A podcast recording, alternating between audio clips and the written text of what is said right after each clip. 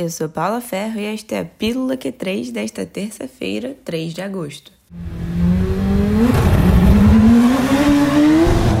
Após o fim do GP da Hungria, Sebastian Vettel foi desclassificado da prova. A punição foi dada porque não foi possível extrair um litro de combustível do carro do alemão. Apesar das múltiplas tentativas, só conseguiram retirar 300 ml. A Aston Martin entrou com pedido de recurso e a FIA alterou a classificação final de volta para o que foi visto na pista ainda no domingo. A equipe argumentou durante a audiência que o veículo tinha 1 litro e 400 ml no tanque conforme apontavam os sensores. No entanto, como não ocorreu a retirada, na manhã de segunda foi divulgada uma nova versão do documento sem o piloto alemão.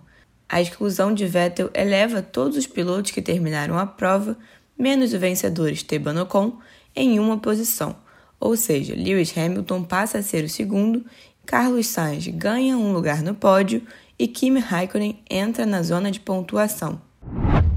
Lewis Hamilton ligou a exaustão pós-GP da Hungria a resquícios da Covid-19, a chamada Covid longa.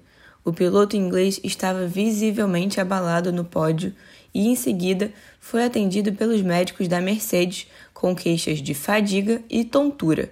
Hamilton disse em entrevista que foi uma das experiências mais esquisitas que ele já teve num pódio. A visão do inglês chegou a ficar borrada. O heptacampeão mundial relatou que, desde o diagnóstico de Covid-19 em dezembro do ano passado, tem sofrido com os efeitos da doença.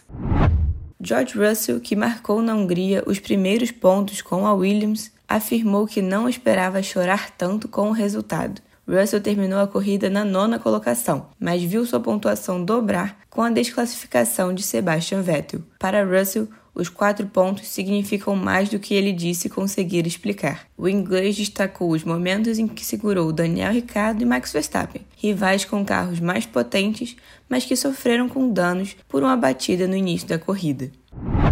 Para mais informações e análises sobre o GP da Hungria, ouça o episódio do nosso podcast sobre a prova ele já está disponível em todos os principais agregadores. Eu vou ficando por aqui, mas amanhã tem mais. Tchau, tchau!